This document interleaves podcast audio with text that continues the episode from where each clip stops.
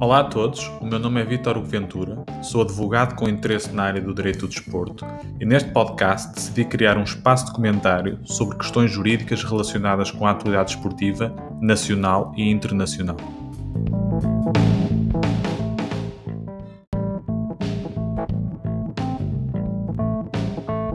No seguimento do primeiro episódio do podcast, onde se falou da legalidade das cláusulas antirrivais, o tema da contratação do atleta João Mário conheceu outros desenvolvimentos, centrando-se agora ao debate na existência de um pacto de preferência a favor do Clube Sport Clube Portugal e na respectiva validade. Na senda do episódio anterior, desta feita pretendo comentar as afirmações que foram feitas pelo Dr. Lúcio Correia, jurista de primeira grandeza no direito do desporto em Portugal, no Jornal da Tarde da SIC Notícias. Adiantando já algumas conclusões, não concordo em parte com algumas das, das afirmações que foram feitas mas pelo menos é com agrado que constate que os painéis televisivos convocam juristas para falar sobre assuntos da especialidade, o que é sempre de saudar. Por favor, não confundam a cláusula antirrival com o direito de preferência, que essas questões já são distintas. Portanto, o direito de preferência, no meu entendimento, é um direito válido, ainda que nem todos os pactos de preferência são válidos no âmbito da relação laboral desportiva. Há situações em que os considero inválidos. Houve várias discussões doutrinárias quanto a esta matéria, mas a verdade é esta se o atleta aceitou um benefício para que fosse concedido ao Sporting o seu direito de preferência, depois do exercício deste direito, não pode reclamar que a cláusula é inválida, porque senão estaríamos, no meu entendimento, um abuso de direito claro, porque ele dava a imagem de que aceitaria este direito de preferência e depois, no momento do exercer, já não era válido porque limitava a sua liberdade de trabalho. E isto não, não, não, não pode ser assim. Mas, portanto, não, não, não, prevê qualquer tipo de litigância a nível de, de tribunais? Não, atenção. Eh, eu prevejo, na questão da cláusula eh, antirrival, não me parece, se o Sporting for por aí discutir a sua validade, vai ter um problema muito sério, porque, eh, digo, do ponto de vista doutrinário, do ponto de vista jurisprudencial, todas as decisões que eu conheço vão em sentido completamente oposto. Mas isso é uma opção do Sporting. Relativamente à questão do exercício do direito de preferência, o exercício do direito de preferência e o atleta recusar, caso o Sporting igual a proposta de qualquer outro clube que lhe for feita, aí sim aí dá, no meu entendimento, responsabilidade contratual. Porque não pode um jogador beneficiar pela aceitação da cláusula e depois dizer que ela não existe e que é inválida. Tal como referi introdutoriamente, não concordo em parte com as afirmações que foram produzidas pelo Dr. Lúcio Correia. Concretamente, não acompanho a ideia de que o atleta não poderá vir invocar a nulidade do pacto pelas razões que mais à frente explicarei.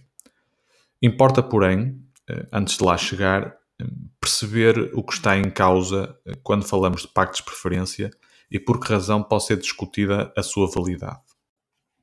Neste contexto, o pacto de preferência desportivo é o acordo mediante o qual uma das partes, o clube ou atleta, se obriga a dar preferência à contraparte, em igualdade de circunstâncias, se e quando vier a contratar com outra, naturalmente. No fundo, e por outras palavras, quem está obrigado a preferir deve, uma vez recebida uma proposta contratual, dar preferência à pessoa ou à entidade a quem concedeu esse direito. Pessoa ou entidade essas que, querendo, eh, preferem na celebração do contrato, bastante para isso que essa pessoa eh, ou essa entidade, a que a entidade leia esse clube, igual nas condições que foram apresentadas eh, pela proposta que eh, tiver sido, como digo, apresentada. Ora, no caso esportivo, uma vez que o acordo em que foi aposto esse pacto de preferência é triangular, porque envolve eh, três partes, portanto, os clubes Sporting e Inter de Milão e o próprio atleta, portanto, o João Mário, importará para o caso distinguir quem é que se obrigou a dar preferência. Se foi o clube Inter de Milão ou se foi o atleta. Tratando-se de um direito de preferência que vincula eh, o clube Inter de Milão, ou seja, se é o Inter de Milão que está obrigado a dar preferência ao Sporting na venda do passe do jogador, não existirão problemas jurídicos, portanto, salvo melhor opinião. Embora, claro, na prática, eh, essa obrigação de preferência, repito, por parte do Inter de Milão, teria talvez pouca consistência prática, porque o Sporting, eh, querendo exercer esse direito sobre o Inter de Milão, sempre teria de se entender depois com o atleta para a celebração do contrato de trabalho esportivo, precisamente para que o atleta eh, pudesse, pudesse ser seu jogador. Diferente é o caso se a obrigação de preferência recai sobre o jogador, portanto, no caso, sobre João Mário. No primeiro episódio, eh, eu já abordei, ainda que de forma sumária e lateral, porque o tema eram as cláusulas antirrivais, eh, este ponto. Basicamente, os pactos de preferência são de legalidade discutível, como eu então disse, pelo menos quando projetam os seus efeitos no período pós-contratual. Para quem ouviu o episódio, basicamente foi dito que a Lei 54 de 2017, no seu artigo 19, fulmina com a nulidade eh, quaisquer acordos que visem limitar a liberdade pós-contratual do praticante esportivo. São os casos, paradigmaticamente, do Pacto de Não Concorrência, que não oferece menos tanto quanto sei, grandes dificuldades, ou das cláusulas antirrivais de que falámos no primeiro episódio. Mas também poderá ser o caso, a meu ver, dos pactos de preferência, pelo menos na medida em que eles condicionam ou podem condicionar a liberdade pós-contratual do jogador. E parece ser esse aqui o caso, pelo menos partindo da hipótese de que é o atleta que está obrigado, eh, portanto, João Mário está obrigado a dar preferência. De facto, uma vez que, cessado o seu contrato de trabalho com o Sporting, o jogador estaria obrigado a dar preferência a certo clube, no caso, lá está, o Sporting, o jogador estaria, por isso mesmo, limitado na sua liberdade de escolher para quem quer trabalhar, ou se quisermos dizer por outras palavras, para quem quer jogar. Só para deixar claro, a meu ver, os pactos de preferência não são sempre necessariamente nulos Pense, por exemplo, no caso do clube A e do jogador B, que nunca tiveram qualquer relação contratual prévia e que acordam que o jogador B deverá dar preferência ao clube A se vier a receber uma proposta contratual de outro clube.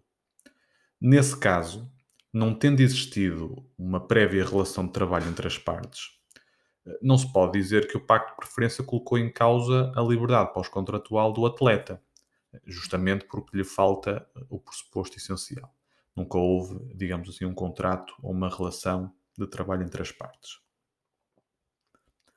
Bem, no caso que tem sido noticiado, a situação é aparentemente diferente, como é bom de ver, porque, de facto, o pacto de preferência, nesse caso, limita a liberdade pós-contratual do atleta, uma vez que visa produzir, como já foi falado, os seus efeitos, cessado o, o contrato de trabalho do atleta com o clube que no caso é preferente, isto é, que goza do direito de preferência. E, portanto, a meu ver, eh, estes pactos, assim configurados, eh, são nulos. Dito isto, e agora comentando as afirmações do Dr. Lúcio Correia, não me parece, sinceramente, que o juízo quanto à validade do pacto de preferência possa ser, digamos, inviabilizado eh, pelo Instituto do Abuso de Direito.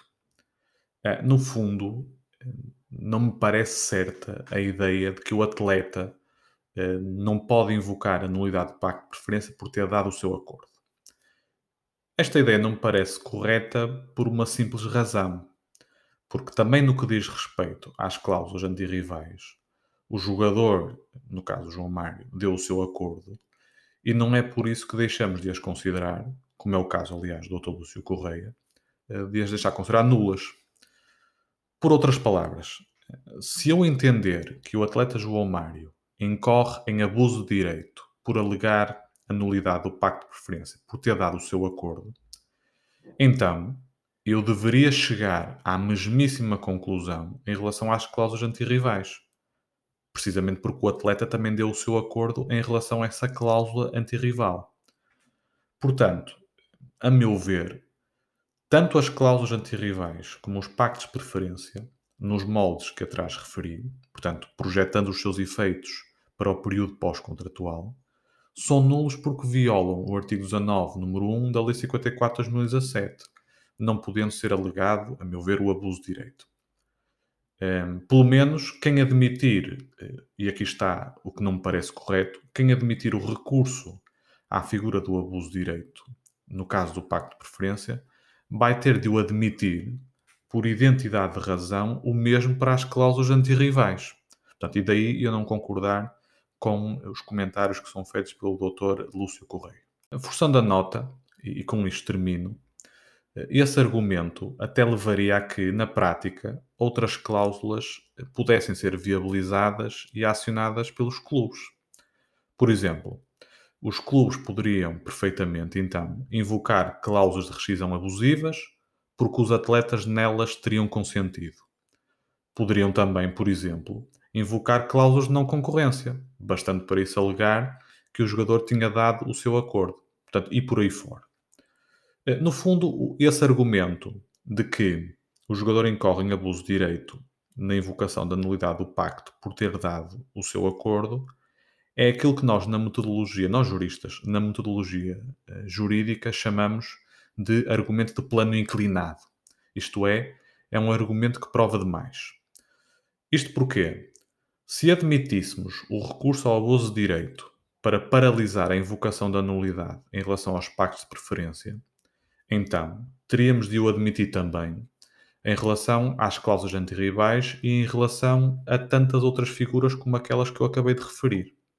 Portanto, e em síntese, tanto as cláusulas antirrivais como os pactos de preferência, quando projetam os seus efeitos no período pós-contratual, serão considerados nulos. E com isto termino eh, este episódio, aproveitando mais uma vez a oportunidade para referir, para quem tiver interesse em desenvolver e aprofundar o estudo destes temas, que eu sou autor do livro O Regime do Contrato de Trabalho do Praticante Esportivo eh, e deixo para o efeito o link na descrição.